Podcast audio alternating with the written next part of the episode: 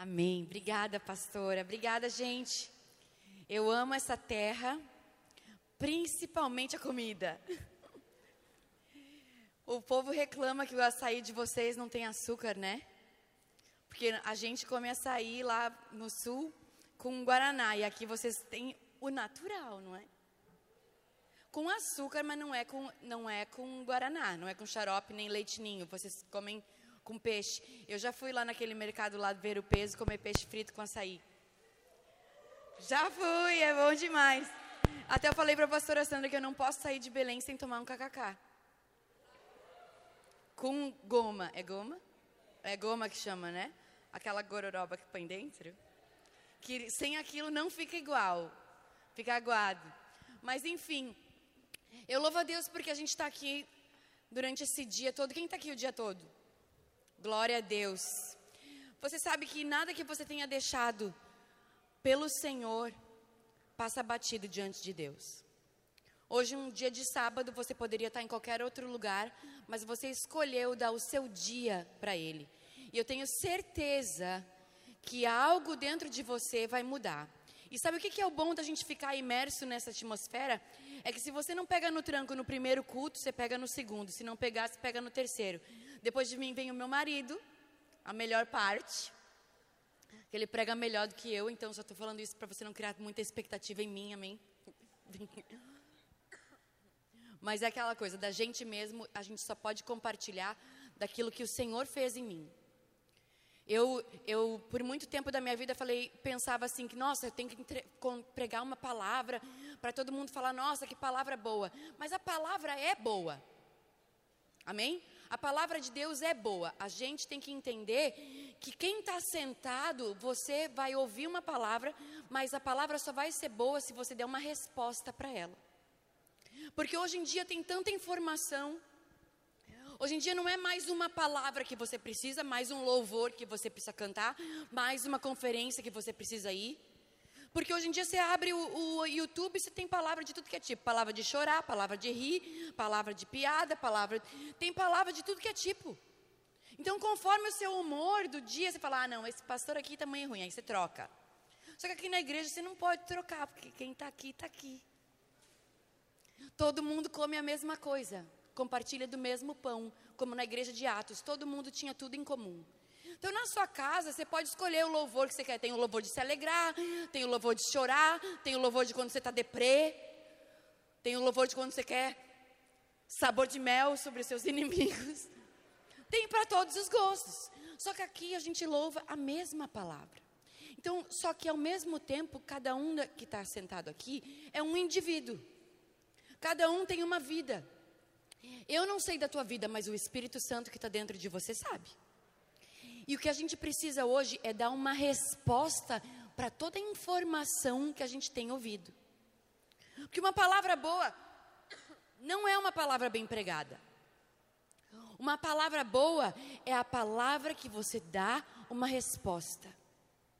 Eu estou frisando isso para você entender que se a gente ficar sempre naquela mentalidade de vou consumir algo que me derem para comer, a gente sempre vai achar uma coisa ruim.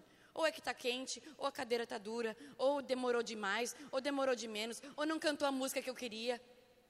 Não é, agora está a moda da música da casa. Aí eu, ah, eu queria a música da casa. Né? Ah, não cantaram a música da casa, então o culto não foi bom. Aí eu não chorei, o culto não foi bom. Aí ela não botou a mão na minha cabeça, o culto não foi bom. A gente tem uma ideia de que um culto é bom, segundo as nossas necessidades. Mas para Deus, um culto bom é se ele veio ou não. Se o Espírito Santo falou com você ou não. Porque hoje em dia, para pregar bem uma palavra é só estudar. Qualquer um pode pregar bem. Eu conheço pastores que ensaiam a palavra. Deus me livre eu ensaiar, porque eu, cada vez que eu conto a história, eu conto de um jeito diferente. Se eu ensaiar, me perco. Mas esse é o meu jeito. Tem gente que consegue fazer o esboço. Eu não tenho esboço. Por que não tenho esboço? Sei lá, é o jeito que Deus fala comigo. Já te, cansei de fazer esboço, gente. Pensa quantas vezes na minha vida eu já fiz esboço. e prega bonitinho, com, prega não, prepara bonitinho com ponto 1, um, ponto 2, ponto 3. Quando eu chego aqui, pego o microfone, esqueço que existe esboço. Prego tudo contrário do que eu falei no esboço. Aí um dia o Espírito Santo falou assim para mim: "Quando que você vai entender que o jeito que eu fluo através de você é diferente?" Porque às vezes a gente acha que a gente tem que ser igual o ciclano, igual a fulana. É não é? Às vezes a gente acha que que se eu fizer um esboço, então vai ser bom.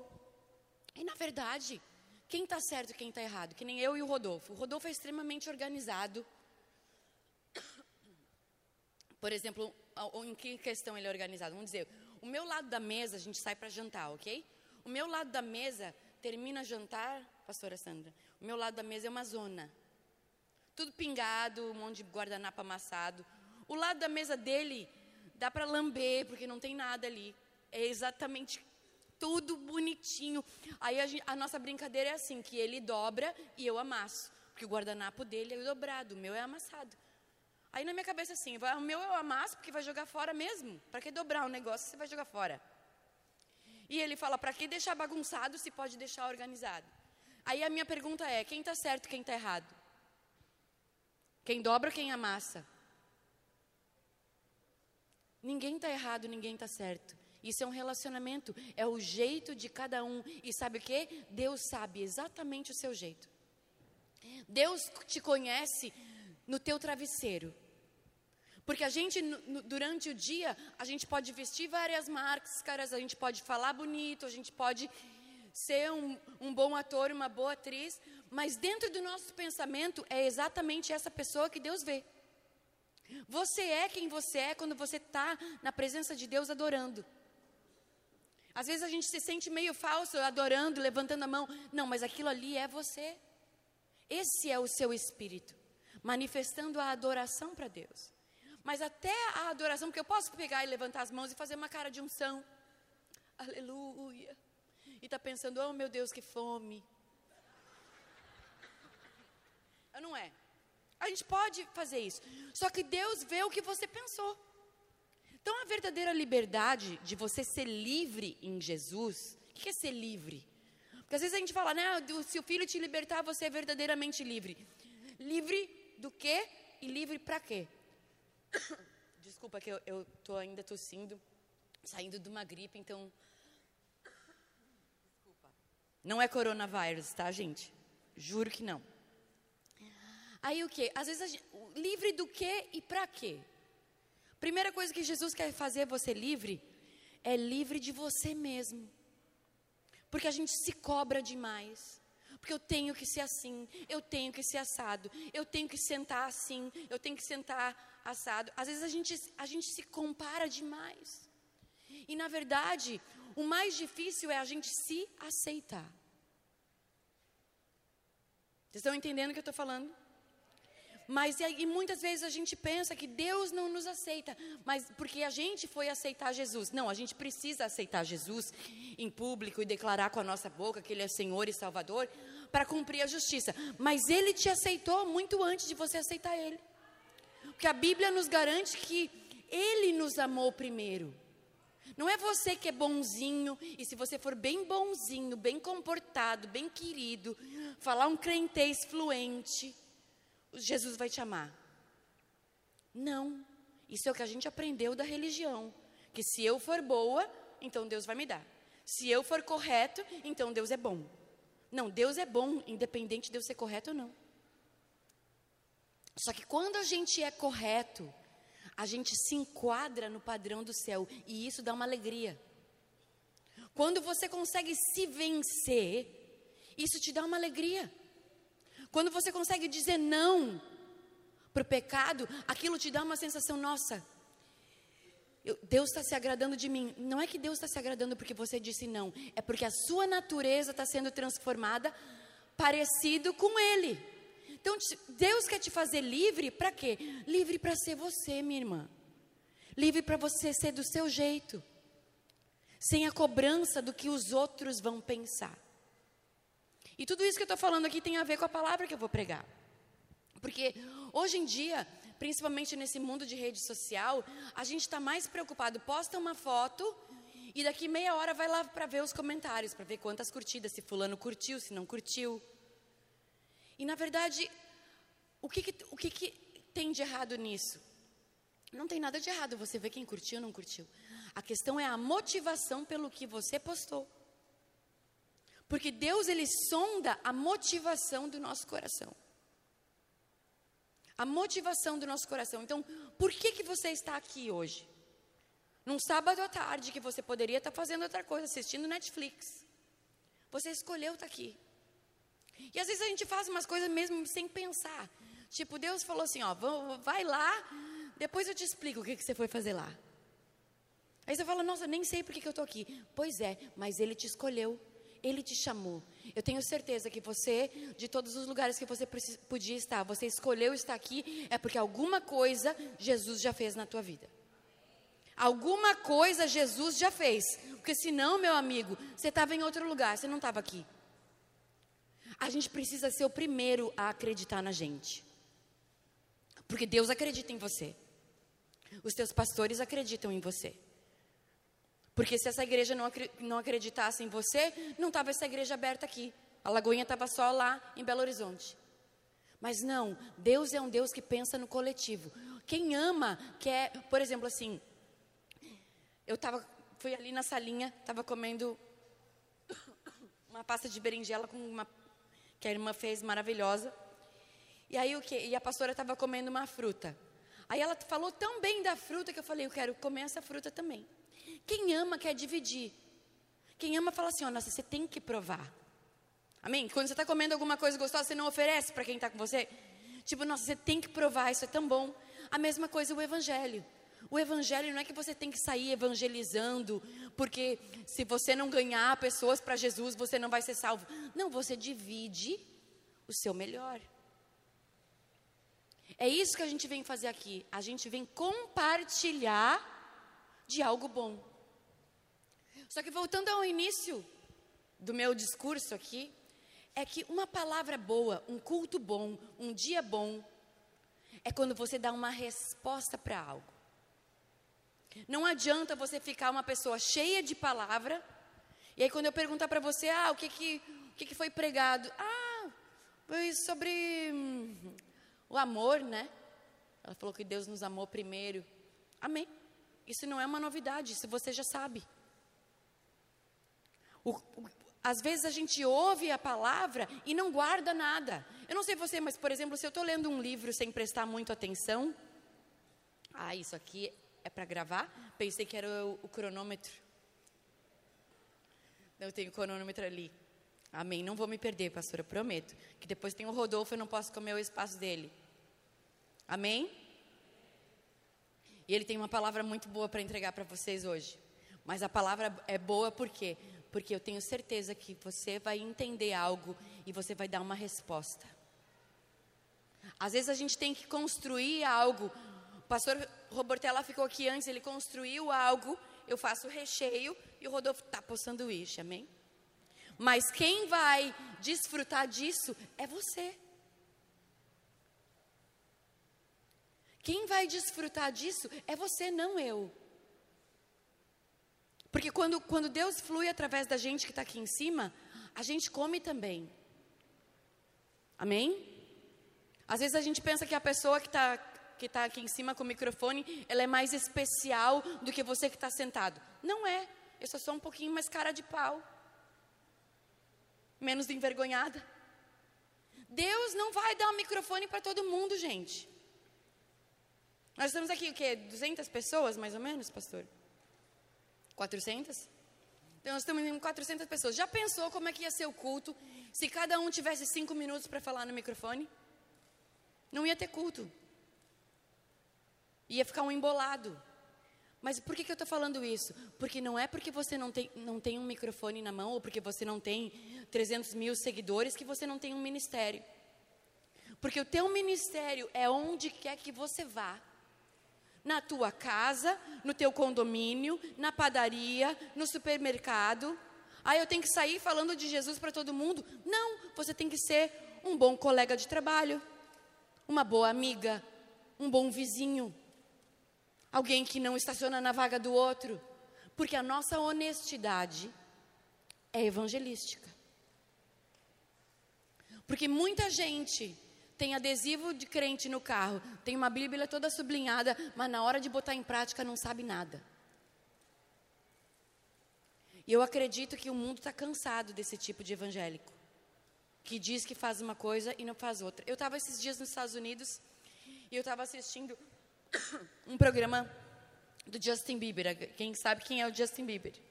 Amém? Aquele adolescentinho que fez muito sucesso, ficou muito famoso, muito, muito rico. E agora ele se converteu. Mas ele cresceu numa família evangélica. Ele, a mãe dele é evangélica, a mãe dele até é pastora, ela prega, enfim. Só que aí ele resolveu se converter mais ou menos há dois anos atrás, de verdade. Ok? Que ele estava muito mal, ele estava se drogando demais, ele estava numa crise de depressão. Aí você pensa, quem é que um, um, cara que tem tudo na vida, como é que tem depressão? Pois é, tem. Ele falou que as pessoas mandavam mensagem para ele, tipo assim, ah, tá bom, fica aí chorando dentro do seu Lamborghini. Aí ele falou: é porque quem não sabe o que a pessoa está passando por dentro acha que um Lamborghini supre necessidade. Só que uma coisa não substitui a outra. E o que, que ele disse? Moral da história. Que, que ele disse? Ele falou: por que, que eu demorei tanto tempo para me converter? Ele falou: porque eu tive muitos maus exemplos de cristãos na minha vida. Ele falou: ao longo da minha vida, eu tive várias pessoas que tentaram pregar o evangelho para mim, inclusive a minha mãe. Só que ela falava uma coisa e vivia outra. Ela falava que Jesus me perdoava, que Jesus tinha me perdoado, mas na primeira briga que ela tinha, ela me jogava tudo na cara que eu tinha aprontado. Aí ela falou, aí disse que ele falava para ela, ué, Jesus não me perdoou? Se Jesus me perdoou, por que, você está me acusando? Então, o primeiro mau exemplo que ele teve foi da mãe. E ele falou isso na TV, está no YouTube, não é? Não estou fazendo nenhum spoiler. Mas aí eu fiquei pensando, às vezes tem que ter uma pessoa famosa, que é conhecida no mundo inteiro, que tem 150 milhões de seguidores no Instagram, para dar uma entrevista e dizer: Olha, eu não me converti, porque tiveram pessoas que não viviam o que pregavam para mim. Ele falou: teve pastores que se aproximavam de mim por causa do meu dinheiro. Aí eu podia transar com quem eu quisesse, podia usar a droga que eu quisesse. Não, não, Jesus perdoa. Então, ao mesmo tempo, a mesma coisa que foi contra a mãe dele de dizer que Jesus perdoava, ele também esperava que as pessoas dessem um limite para ele. Só que as pessoas não davam um limite porque ele era famoso, porque ele era conhecido. E claro, a gente não é o Justin Bieber, claro que não, mas ele é uma pessoa normal. Que tudo que ele estava querendo era ver o exemplo. Aí ele, aí ele começou a contar a história. Ele começou a dizer que ele começou a conviver com dois casais de pastores. Era um pastor de Los Angeles e um pastor de Miami. E aí ele falou: Eu comecei a conviver dentro da casa deles. Eu comecei a ver como ele tratava a mulher dele. Eu comecei a ver como os filhos deles tratavam eles. Eu comecei a ver que o evangelho que eles pregavam era de verdade e era tudo o que eu queria para minha vida. No fundo, tudo que aquele menino queria era alguém que ele falasse assim: Nossa, eu queria ser que nem você ter uma esposa que me ama, ser fiel. Ele falou: Eu nunca achei que eu fosse conseguir ser fiel a alguém. Mas depois que eu vi esses dois pastores, essas duas famílias de amigos meus, que eles eram fiel, eles eram felizes, eles estavam felizes com os filhos, eu falei: se eles conseguiram, eu também consigo. Esse é o testemunho de Jesus. Ele não disse na entrevista que ele se converteu vendo um sermão. Ele não falou, pastora, que ele se converteu, resolveu firmar, porque ele foi num culto muito bom. E culto ele foi um monte, porque eu mesmo já fui em cultos lá nos Estados Unidos que ele estava, na época que namorava com a Selena Gomes e não sei o quê. Encontrei o Justin Bieber na igreja que a minha, mãe, minha irmã frequenta inúmeras vezes. O quê? Seis anos atrás, oito anos atrás. Nunca firmou. Porque um culto não transforma a tua vida.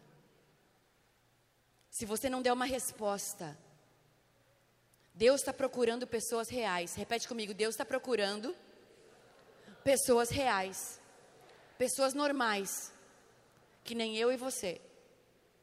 Fala para a pessoa que está do teu lado: Deus está procurando gente que nem a gente. Que vai dar testemunho aonde? Em cima do púlpito? Com o microfone na mão? Não, Deus está esperando que a gente dê testemunho com a nossa vida. Com a nossa vida. Sendo uma boa aluna, sendo uma boa colega, sendo um bom pai, um bom marido.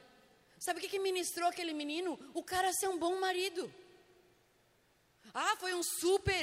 Ah, porque ele orou e o céu desceu e ele falou em línguas e rodou. Não, não foi nada disso. Foi ele tratando os filhos e o jeito que ele tratava a mulher. Jesus quer se manifestar assim na nossa vida.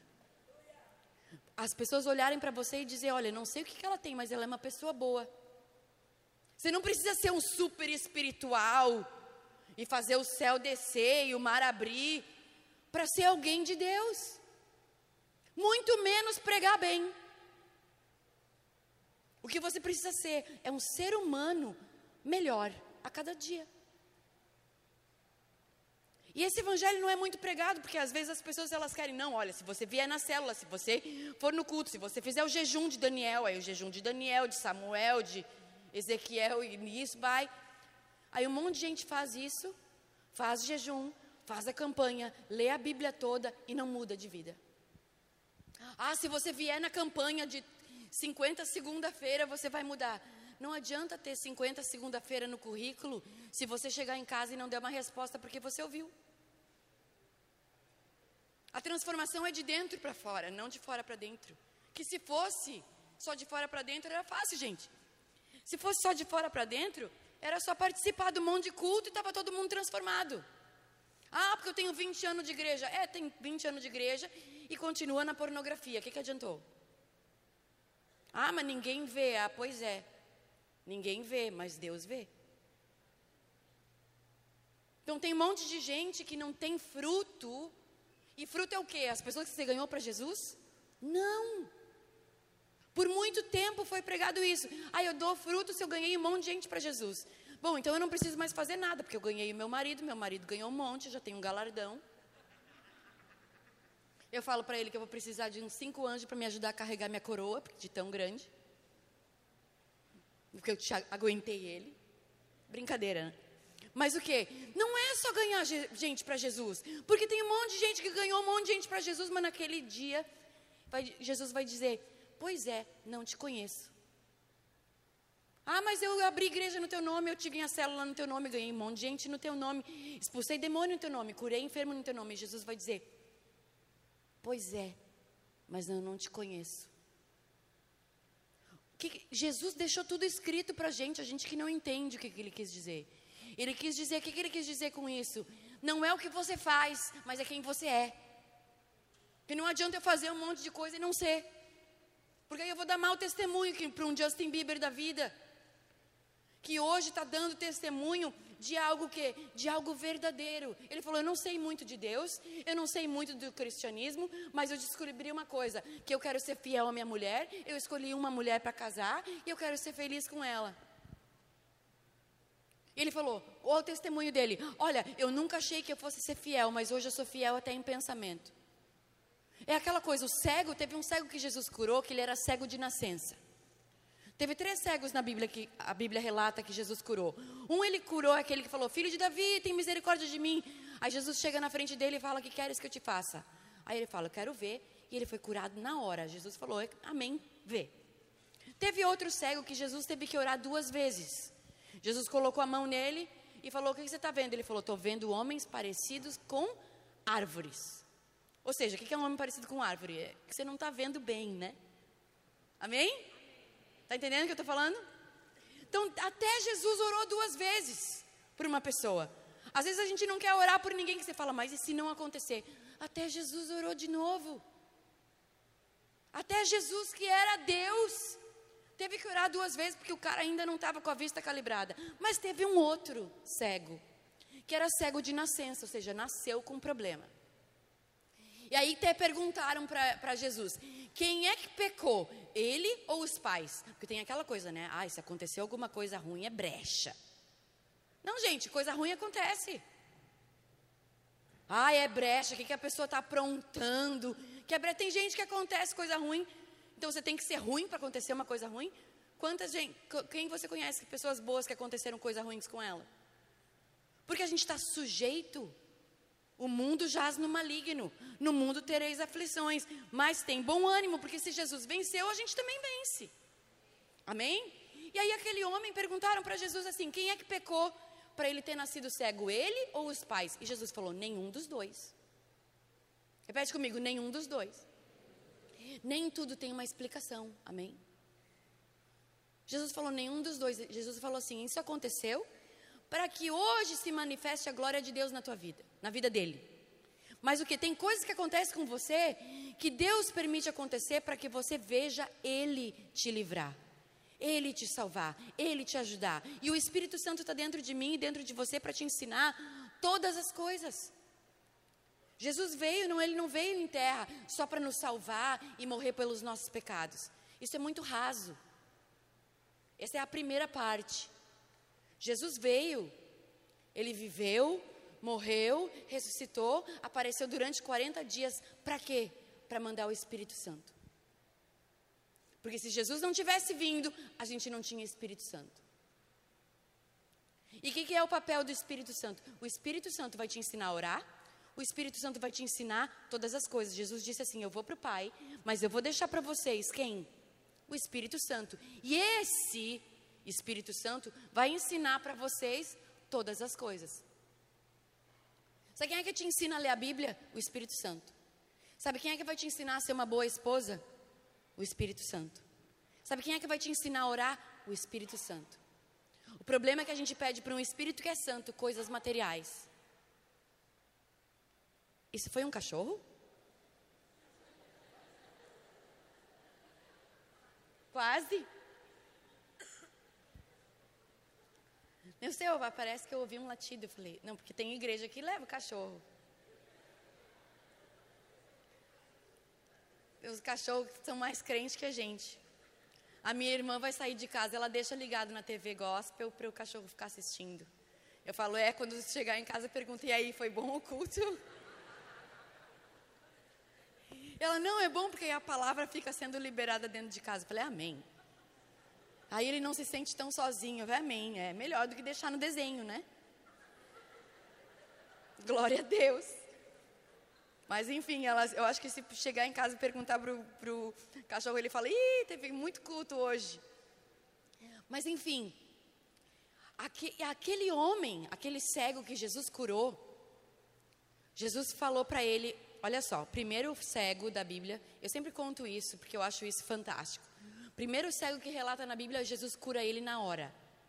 Abre os olhos e vê. Fala, tchá, o cara começa a ver. O outro, Jesus tem que orar duas vezes, porque ele não consegue ver de, de primeira. Agora, esse que era cego de nascença, Jesus cospe no chão, pensa bem. Olha que legal, é que a gente conhece o fim da história, então a gente já está acostumado a ouvir essas coisas. Mas pensa, Jesus cospe no chão, faz uma laminha, uma pucheca de lama com saliva. Ou seja, para o judeu, lama é impuro. Saliva, mais ainda. Judeu, quando quer te esnobar, ele cospe no chão. Então Jesus ele teve um ato que não era uma coisa super legal.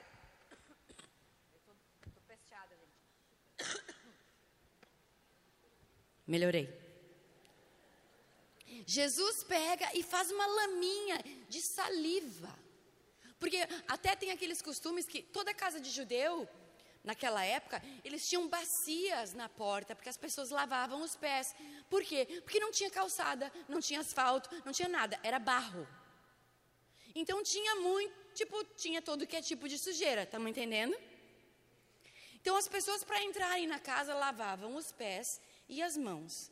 Agora imagina Jesus pega, cospe no chão, faz uma laminha e não bastasse isso, ainda pega e limpa no olho do cara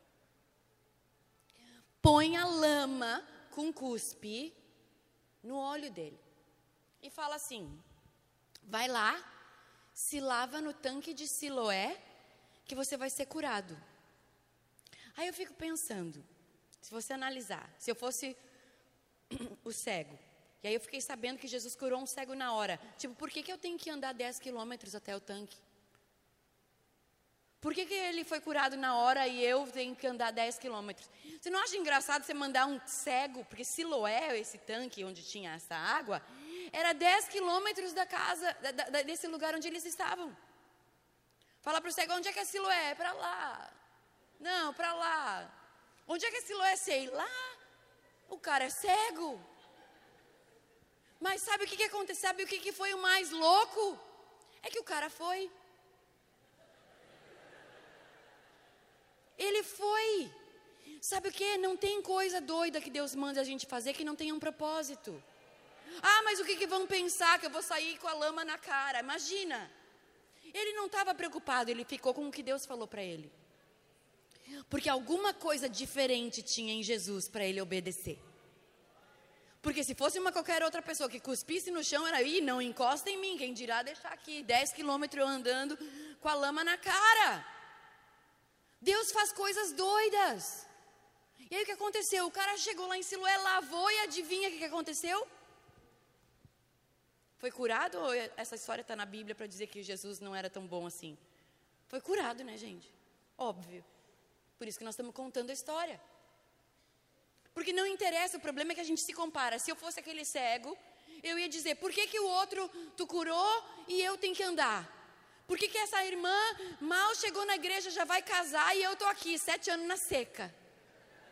Não pego ninguém, nem gripe pega. Porque Deus trabalha na vida da gente, no individual. E aquele homem foi curado, aí ficou todo mundo revoltado. Como assim? Foi curado. Quem é esse Jesus que pensa que vai curar todo mundo? E hoje é sábado. Ou seja, no sábado eles não podiam fazer nada. E aí o que, que aconteceu? Eles foram perguntar para o cego. Aí eles foram perguntar, ô cego, qual que é teu testemunho? Ele falou, olha, eu era cego e hoje eu vejo. Quem te curou? Foi um homem chamado Jesus. Ele cuspiu no chão, fez uma laminha, botou nos meus olhos e me mandou eu ir lavar no tanque de Siloé. E eu fui lá, lavei e estou curado. Eles não se conformaram. Como assim? Aí ele falava, mas quem, que autoridade ele faz essas coisas? Aí ele falou assim, ó, eu não sei, eu só sei de uma coisa, que eu era cego e hoje eu vejo. E sabe o que a Bíblia diz? Que, que iriam matar não só Jesus, mas ele também. Porque o diabo sempre vai perseguir quem é um testemunho vivo de Deus. Sabe que a Bíblia conta que quando Jesus ressuscitou a Lázaro, os religiosos não queriam matar só Jesus, os religiosos queriam matar Jesus e Lázaro. Sabe por quê? Porque Lázaro não precisava pregar. Lázaro não precisava curar ninguém. Lázaro só ia na padaria, dava a paz do Senhor, todo mundo falava: Ah, meu Deus, você está vivo, eu fui no teu enterro, rapaz. É, pois é.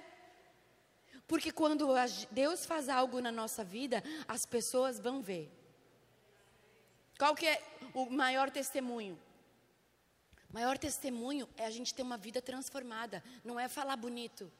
Não é não falar mais palavrão, não fumar, não transo mais, não cheiro mais. Tá isso tudo, você não nasceu transando, não nasceu fumando, não nasceu cheirando. É só voltar ao original. Às vezes a gente se, ai, porque eu não faço mais isso, você não nasceu fazendo. Ah, porque eu não consigo ficar sem transar. Consegue sim, você ficou 15, 16 anos sem nada. Nasceu transando? Claro que não. A gente é mais forte do que a gente imagina. Amém? Você consegue sim. Suas partes não mandam em você. Você manda. Nós temos domínio próprio sobre as coisas. Por que, que até aí a gente só fala desse pecado sexual, ou de droga, ou de bebida, ou de sei lá o quê? Porque são essas coisas que aparecem. Mas ninguém fala de quem come demais. E glutonaria também é pecado. Engraçado é porque é um pecado leve. Não, é pecadinho, pecadão, tudo a mesma coisa. Mas por que que glutonaria é pecado? Glutonaria é o que? É comer demais além do controle. É você ser dominado por algo. Deus te chamou para dominar sobre as coisas, não para ser dominado por elas. Eu, celular é bom? É bom, mas você não é dominado por isso aqui. Eu domino. Tem vezes que o celular quer mandar em mim, eu olho para ele e falo: Tu não manda em mim. Não manda em mim, eu não vou responder. E eu silencio todas as notificações para não enlouquecer. Senão você está fazendo alguma coisa, plim, plim, plim, plim, a pessoa é controlada por isso aqui. Não, você controla. Não é que você é controlado. É que nem aquele homem falou: Eu não sei muita coisa, só sei de uma coisa, que eu era cego e hoje eu vejo. O que, que Jesus já fez por você? Não, você não precisa ter sido curado de um câncer, de AIDS, ter sido liberto de drogas, que isso é maravilhoso. Mas eu não tenho nenhuma cura física que eu possa contar. Mas eu tenho curas na minha alma inúmeras para contar. Que eu era triste, não sou mais. Que eu era deprimida, não sou mais. Eu me sentia rejeitada, não sou mais. Eu tinha necessidade de aceitação, não tenho mais. Eu era uma pessoa insegura hoje, não é que eu sou super segura, mas eu já evoluí. Sempre tem alguma coisa que Deus vai te melhorar. Não precisa ser uma coisa grande para ser grande. Vocês estão entendendo? Não precisa ser uma coisa grande aos olhos dos homens para ser grande. E com isso eu quero que você abra comigo em Marcos 2. Se tiver o aplicativo de botar a Bíblia ali no telão tem?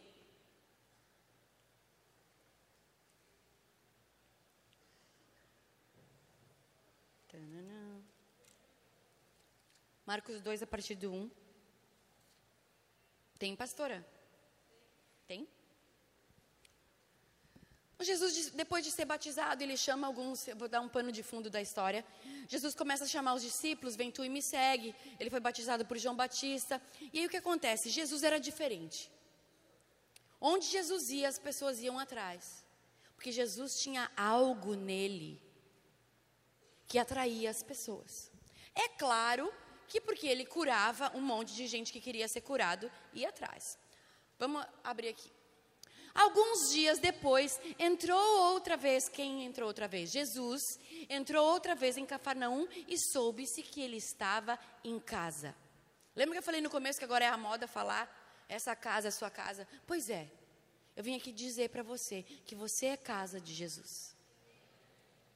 Deus fez um lugar dentro de você para ele habitar. O Espírito Santo ele quer morar em você, ele não quer te visitar. Porque uma visita, gente, uma visita não transforma.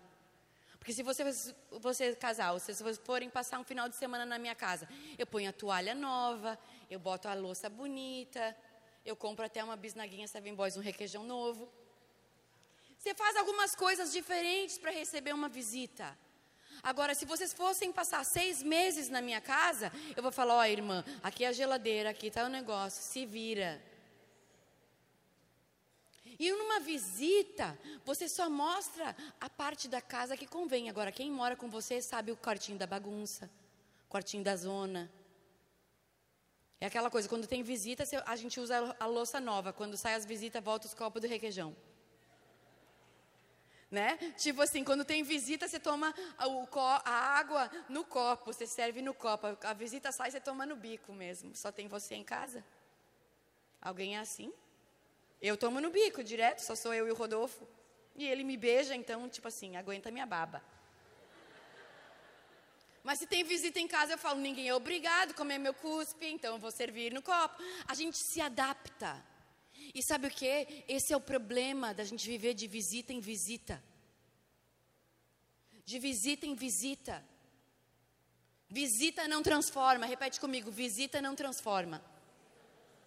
Então, sabe o que, que acontece? As pessoas vêm na igreja, ou numa célula, ou num, numa conferência, ou num show, evangélico, aí você é visitado. Deus fala com você, você chora, você é transformado, você arrepia, fala em línguas.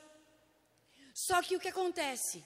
Só isso não muda você.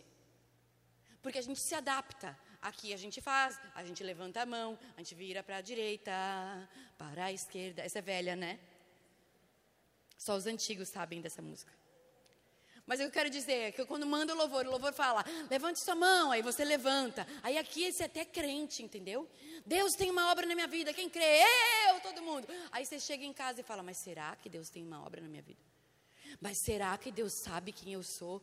Tem 3 bilhões de pessoas no mundo e Deus sabe quem eu sou, sabe? Porque Ele é Deus, Ele não é gente que nem nós.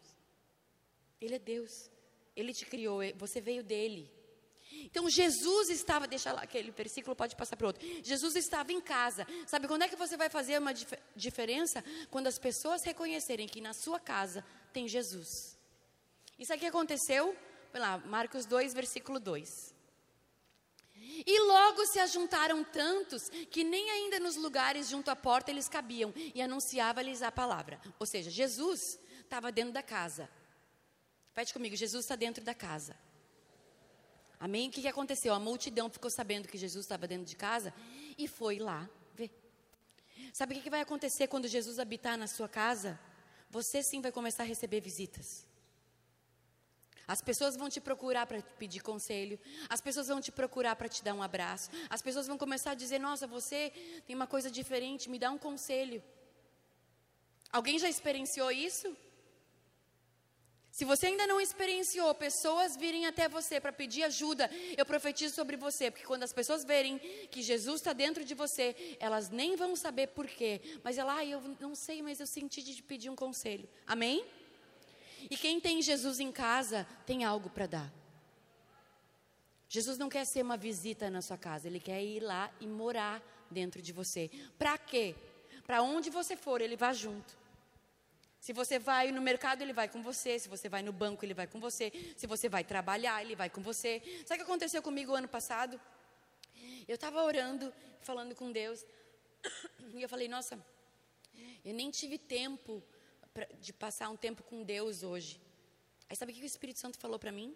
Ele falou: Quem disse que você precisa de tempo para mim? E eu não entendi.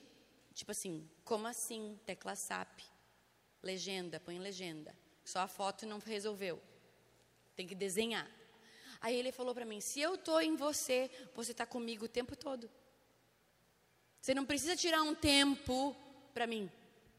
Não estou dizendo que a gente não tem que fazer devocional. Estou, dizendo que eu estava me sentindo culpada por não ter tido um tempo separado para ficar sentada no cantinho do pensamento falando com Deus. E Deus, sabe o que o Espírito Santo falou para mim quando você estava dirigindo? Você estava comigo, você estava indo dentro do avião, você estava comigo porque eu estava lendo. Ou seja, você, quando Deus habita em você, você não precisa parar tudo para ter um tempo com Ele, porque Ele vai com você para onde você vai.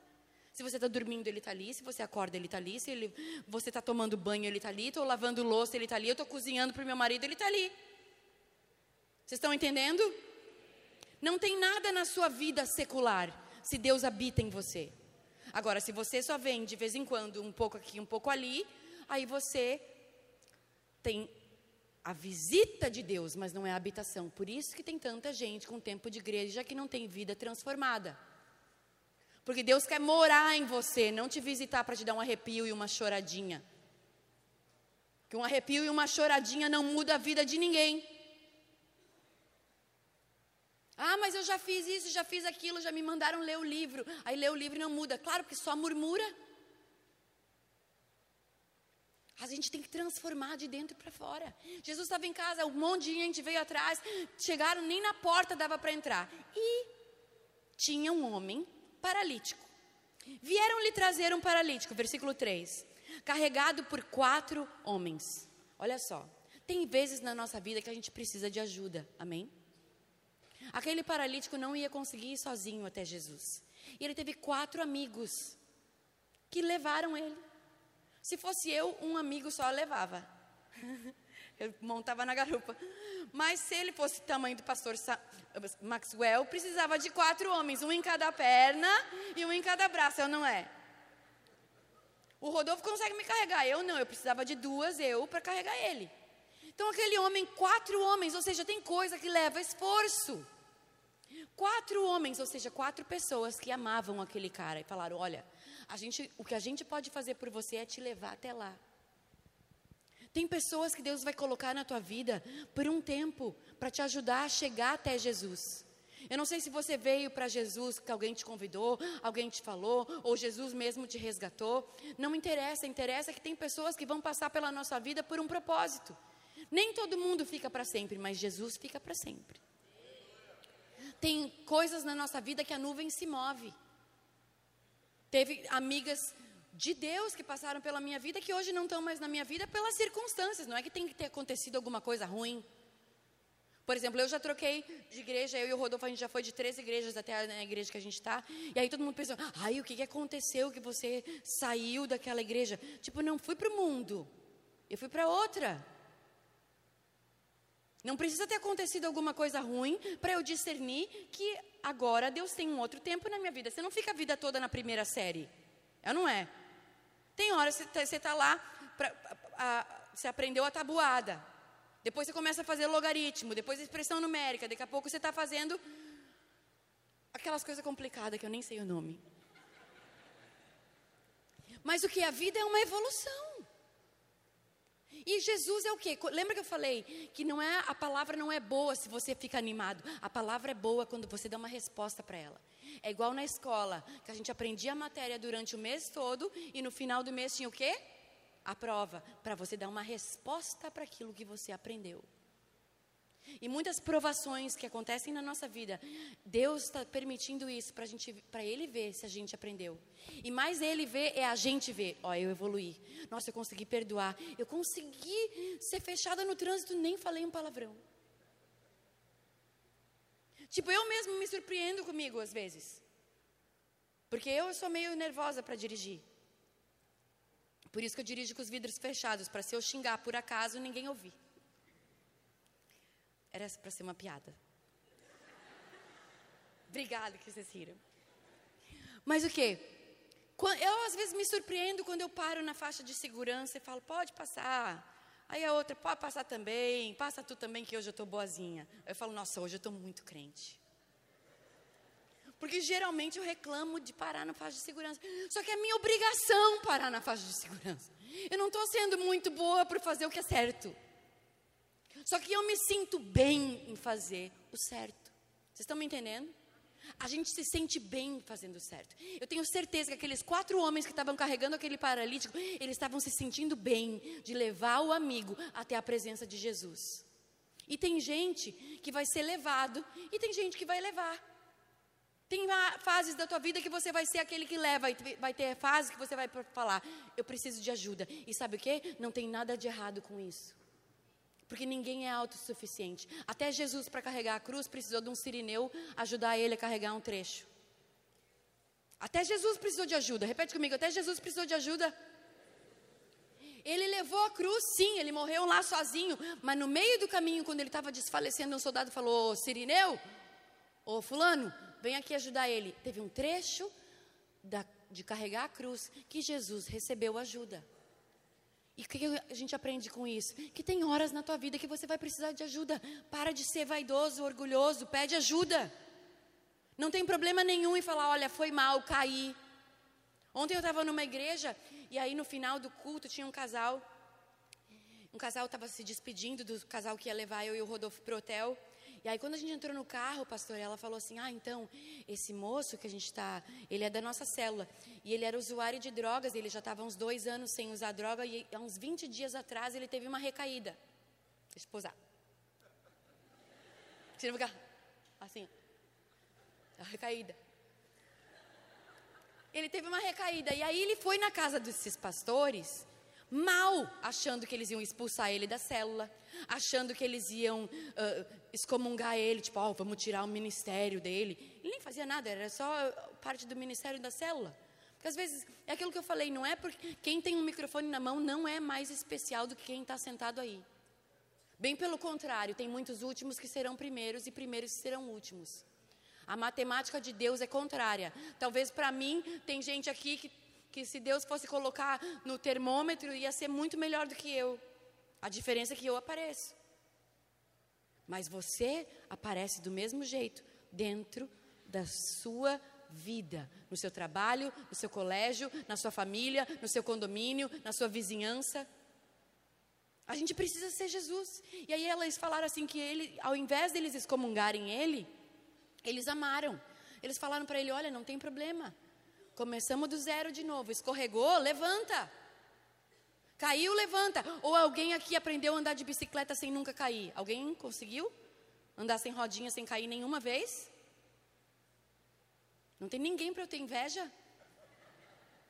Todo mundo dá uma caidinha. Nenhuma criança aprendeu a andar sem cair nenhuma vez. Então o que? A resposta, ele, eh, eles falaram que eles automaticamente foram tão, tão uh, amorosos com aquele homem que caiu, que teve a recaída com droga, que ele voltou no dia seguinte, já estava na igreja, estava lá ontem servindo, estava lá com a camiseta do negócio. Tipo, ele entendeu que uma recaída não define.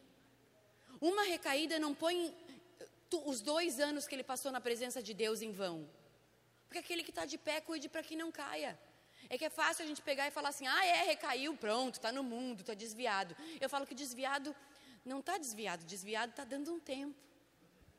Porque desviado nem conseguir pecar em paz consegue. Eu já fui desviado, tu sabe, né? Eu soube que tu foi cantar no mundo um tempo. E eu fui cantar no mundo uns seis anos. E era, o carnaval era a pior fase para mim, pastor. Porque o carnaval, tipo, é aquela coisa, né? Não era só um dia de balada, era três, quatro. Então, em algum momento, eu me lembrava de Jesus. E aí, às vezes, eu estava naquelas rave mal, lembrava de Jesus. Eu falava, agora não. Agora não é hora. Ainda tem mais dois dias de festa. Porque era lembrar de Jesus, pronto, acabava a meia-noite. Então, o desviado só está dando um tempo que nem pecar com os dois pés consegue. Ele pega um pouquinho, aí depois um pouquinho.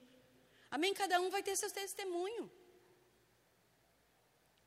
Não é para Jesus não espera que sejamos perfeitos. Aquele homem chegou lá, estava todo mundo. Agora, onde eu quero chegar na, na palavra.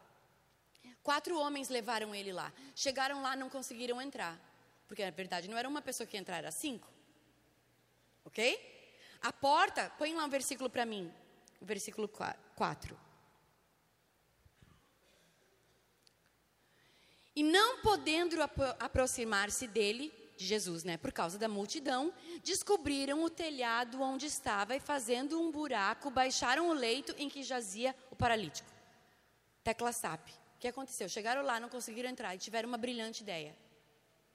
Já sei, vamos entrar pelo telhado. Irmãos, vamos combinar. Isso é uma brilhante ideia. Porque eu não pensaria. Sabe o que, que acontece? Tem gente que desiste. Ih, está muito cheio. Ah, ninguém me deu o passo do Senhor. Ah, eu não consegui entrar. Ah, eu não consegui sentar. Ah, porque não tem ar-condicionado. Ah, porque tem, o ar-condicionado está muito gelado. Ah, porque choveu. Ah, porque não choveu. A gente reclama de tudo. Aqueles quatro homens, eles estavam decididos a levar aquele paralítico na presença de Jesus. E falaram: sabe o que? Vamos pelo teto. Irmãos, vamos combinar que eles foram criativos. Sabe por quê? Porque quem quer a bênção, dá um jeito. Se vira. Cria um caminho onde não existe. Deus é a Deus que cria um caminho, um mar no deserto. Ele abre porta onde não existe. Ele faz cura impossível. Ele te dá uma promoção no teu emprego na frente de outras pessoas. Até os feios conseguem casar. Mas o que? Às vezes a gente acha tudo tão impossível, mas não tem nada impossível para Deus. Eles abriram o telhado. E aí não só, não só, claro que, né? Vamos supor a igreja tava, vamos supor que a igreja estivesse cheia, tipo, ah, já sei, para eu ver a pregação do Rodolfo, vou abrir, um, tirar umas telhas lá e aí eu desço de rapel. Foi isso que eles fizeram com o paralítico. Eles subiram no telhado da casa é claro que as casas daquela época, elas não eram as casas de hoje, amém? Era casa de barro, com um pouco de madeira no telhado e umas, umas folhas. Então eles abriram e botaram ele na frente de Jesus. E desceram ele na frente de Jesus, olha só. Removeram parte da cobertura do lugar onde estava Jesus e por essa abertura no teto baixaram a maca onde estava deitado o paralítico. Pensa Jesus lá ensinando, pregando e de repente desce alguém do teto na frente dele. Um paralítico. Não seria óbvio Jesus falar para ele ser curado? Só que olha o que, que Jesus fala para ele. Jesus quando vê ele, olha só e observando a fé que eles demonstravam. Olha o que, que surpreende Deus: a fé. Sabe aquela, aquele versículo que fala: sem fé é impossível agradar a Deus? É isso, porque você surpreende Deus com a sua fé. Aqueles homens, eles tiveram tanta fé que abriram um buraco no telhado e desceram um homem, e Jesus se admirou da fé deles e falou: Filho, os teus pecados são perdoados. Mas assim, aí, aí esse é o ponto. Jesus foi no ponto mais crucial. Aos nossos olhos, o que era mais importante era, era ser curado da paralisia. Mas para Jesus era mais importante fazer com que aquele homem soubesse que ele era perdoado. Sabe por que muitas vezes a gente não recebe o que a gente está esperando? Porque a gente está pedindo errado. E Deus fala assim: Ah, tá vendo? Você quer que eu te melhore a tua vida financeira, mas eu quero primeiro tratar no teu emocional. Ah, você está querendo casar, mas primeiro eu preciso curar tuas feridas de rejeição, senão vai dar errado. Aquele homem, ele, eles estavam levando ele lá, não era para Jesus perdoar pecado. Eles estavam levando um paralítico para ser o quê? Curado. Só que o que Jesus fez primeiro era mais importante. Ele perdoou os pecados dele, porque eu vou te dizer uma coisa: você precisa se sentir perdoado por Jesus. Você precisa se sentir amado por Deus.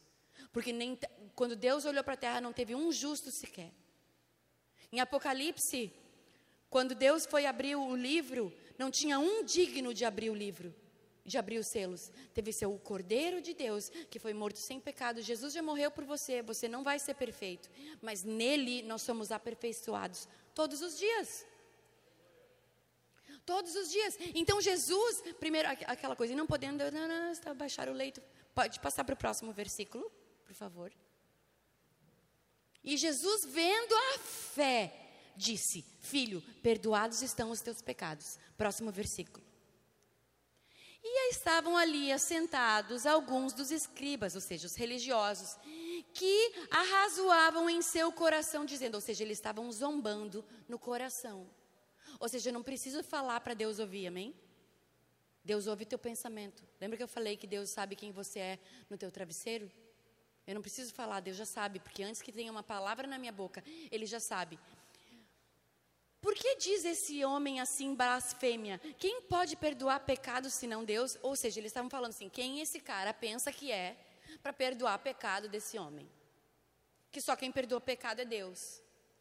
E eles estavam falando aonde? No coração, eles estavam só pensando. E Jesus diz assim: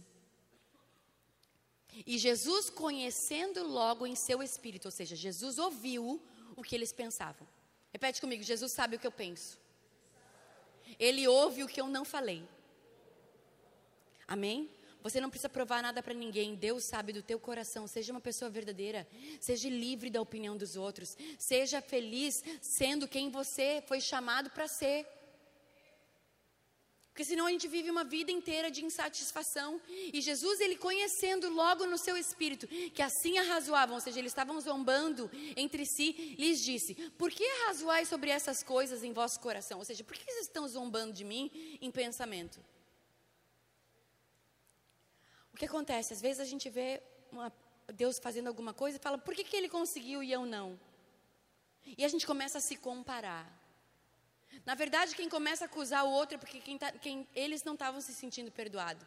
Tipo, como é que esse cara pega e perdoa eles e não perdoa a gente? Mas porque muitas vezes a gente não pode desfrutar daquilo que a gente não entende. Se tem alguém aqui nessa tarde que não se sente perdoado, eu vim aqui te dizer te provar com a palavra que Jesus te conhece e ele já te perdoou. Você que precisa começar a desfrutar desse perdão e viver como uma pessoa perdoada, não uma pessoa que está com culpa. Porque a culpa te afasta de Deus. A culpa do pecado nos afasta de Deus. Mas quando a gente entende que Deus te ama mesmo assim, que não tem nada que você faça que Ele te ame mais ou menos, você começa a desfrutar da salvação. Amém? E Jesus pegou e falou assim: qual é mais fácil? Dizer ao para, paralítico: estão perdoados os teus pecados? Ou dizer: levanta, toma a tua maca e anda? Jesus estava querendo dizer assim, ó, que para Deus tanto faz pecado perdoado, é que a gente põe o perdoado o pecado numa coisa pequena, mas para Jesus era mais importante. É aquela coisa que muitos últimos que serão primeiros, ou seja, quem dirá que um último é primeiro? É porque a matemática do reino de Deus é contrária à nossa. Jesus achou mais importante liberar ele dos pecados para ele se sentir amado, para ele se sentir aceito, para ele se sentir perdoado. Jesus primeiro removeu a culpa dele para depois dar a cura. Tem gente aqui nessa tarde que antes para você conseguir aquilo que você acha que é o que você está precisando, Jesus quer que você saiba hoje que você é perdoado, que você é amado, que Ele não te rejeita, que Ele te aceita do jeito que você é. Você precisa começar a desfrutar desse amor que tem disponível para você. E logo em seguida, Ora, para que vocês saibam que o Filho do Homem tem na terra poder para perdoar pecados, disse ao paralítico: Levanta e anda. Levanta, toma a tua cama e anda. Aí eu digo: Levanta-te, toma o teu leito e vai para a tua casa. E sabe o que? Muitas vezes a gente tem que levar a maca junto. O leito, no caso, que era a maca que ele dormia. Muitas vezes a gente tem que precisa de uma coisa para a gente lembrar do nosso testemunho.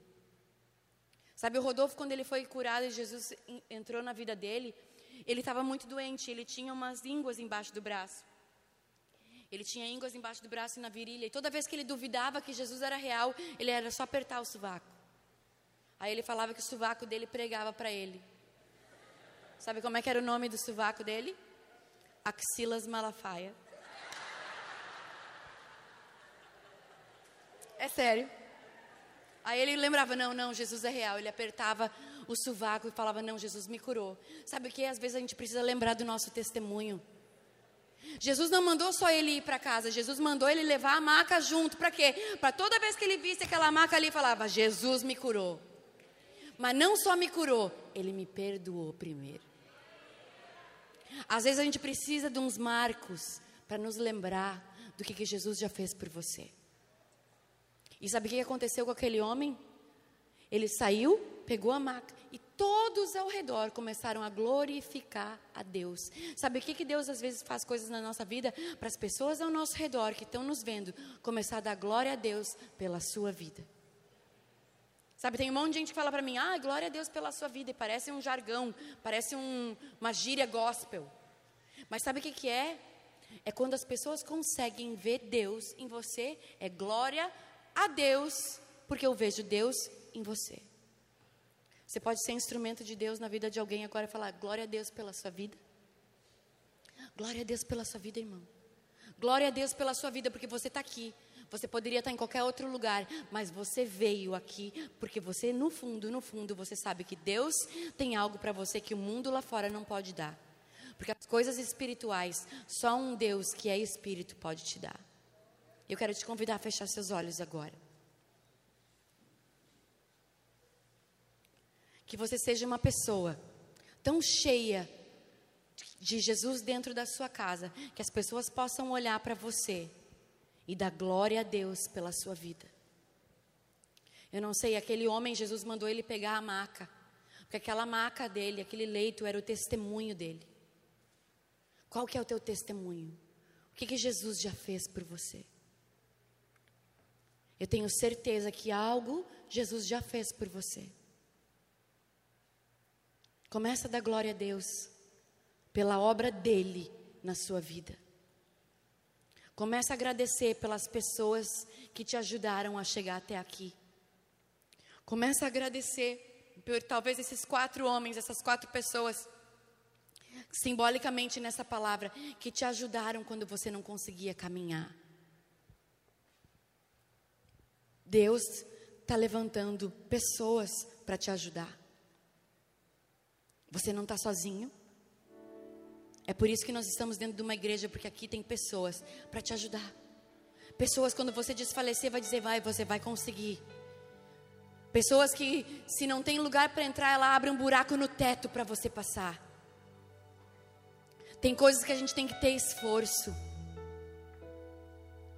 Tem coisas que você não precisa, não pode se conformar com a porta estar fechada. Se a porta está fechada, chuta, que ela abre. Porque Deus é um Deus que pode abrir porta onde não existe. Eu não sei qual que é a sua maca. Mas se Jesus tivesse aqui hoje e falasse para você, levanta, pega isso e segue em frente. Pega essa tua ansiedade e lança sobre ele. Pega esse teu relacionamento que acabou e usa disso como um testemunho. Pega esse talvez esse fracasso que você tenha tido na sua vida profissional e tenha isso como um marco de que Deus entrou na sua vida para te mudar, te transformar e te dar algo muito melhor. Qual é o seu testemunho? Muitas vezes a gente precisa contar o nosso testemunho para a gente mesmo. E pode ser uma coisa simples. Antes eu era avarento e hoje eu sou mão aberta. Antes eu era ciumento, hoje eu não tenho ciúmes. Antes eu não me sentia amado, hoje eu me sinto amado pelos meus pais. O que, que tem dentro de você que está queimando? E eu estou aqui para te dizer que Jesus te ama exatamente do jeito que você é. E ele diz, assim como ele disse para aquele paralítico: os teus pecados estão perdoados.